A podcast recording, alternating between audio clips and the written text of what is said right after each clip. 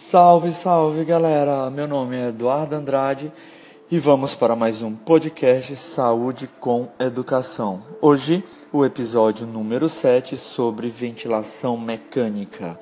E o tema principal hoje será volume corrente e fluxo. Bom, no episódio passado, que é o episódio número 6, recomendo que vocês ouçam esse episódio eu falei sobre tempo inspiratório e frequência respiratória. Hoje vou falar sobre volume corrente e fluxo.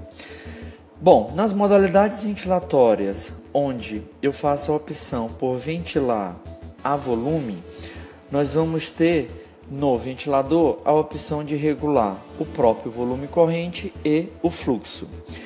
O volume corrente ele vai ser um volume corrente pré-determinado como é que eu, na verdade, calculo esse volume corrente? Como é que eu sei o volume corrente para cada paciente? Muito simples. Na verdade, hoje em dia, calculamos o volume corrente com base no peso predito do paciente.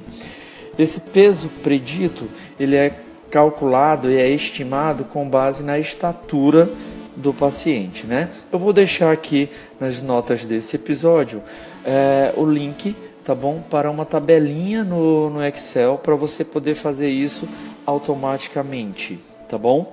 Então, uma vez que eu achei o peso predito do paciente, a literatura recomenda que eu utilize de 6 a 8 ml por quilograma de peso, tá bom? Então é só é, optar por um valor entre 6 e 8 e multiplicar pelo peso do paciente. Você terá então o volume corrente para aquele paciente. Uma outra variável que é, nós podemos regular no ventilador é o fluxo. E o que é o fluxo? Fluxo é a velocidade com que o ar vai entrar, tá? É a velocidade com que o ar vai insuflar o pulmão do paciente. Lembrando que é, altos fluxos estão associados ao aumento de pico de pressão e, em casos mais extremos, a lesão pulmonar, assim como baixos fluxos podem provocar desconforto no paciente, aumento do trabalho respiratório e um prolongamento do tempo inspiratório, que pode, em alguns casos, levar a autopipe. Bom, e como é que eu calculo o fluxo ideal para cada paciente? Bom, esse cálculo também ele é bem simples.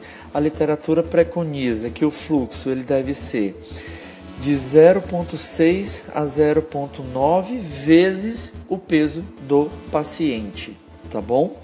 Então, uma vez que você achou o peso predito, é só utilizar 0,6 a 0,9, tá bom? E multiplicar direto pelo peso do paciente. É, só lembrando que é, habitualmente recomenda-se um fluxo inspiratório de no mínimo 40 e no máximo 60 litros por minuto. É, o fluxo ele está relacionado diretamente ao tempo inspiratório. O que eu estou querendo dizer? Que fluxos elevados diminuem o tempo inspiratório e, consequentemente, aumentam o tempo expiratório. Então, e o inverso também disso é verdade, tá? É, então, dependendo da patologia, eu posso querer um tempo inspiratório mais curto e um tempo expiratório maior, tá bom? Um exemplo clássico disso é o DPOC. Beleza, galera? Valeu. Era isso o podcast de hoje.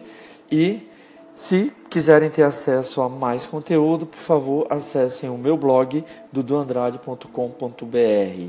Valeu e até mais.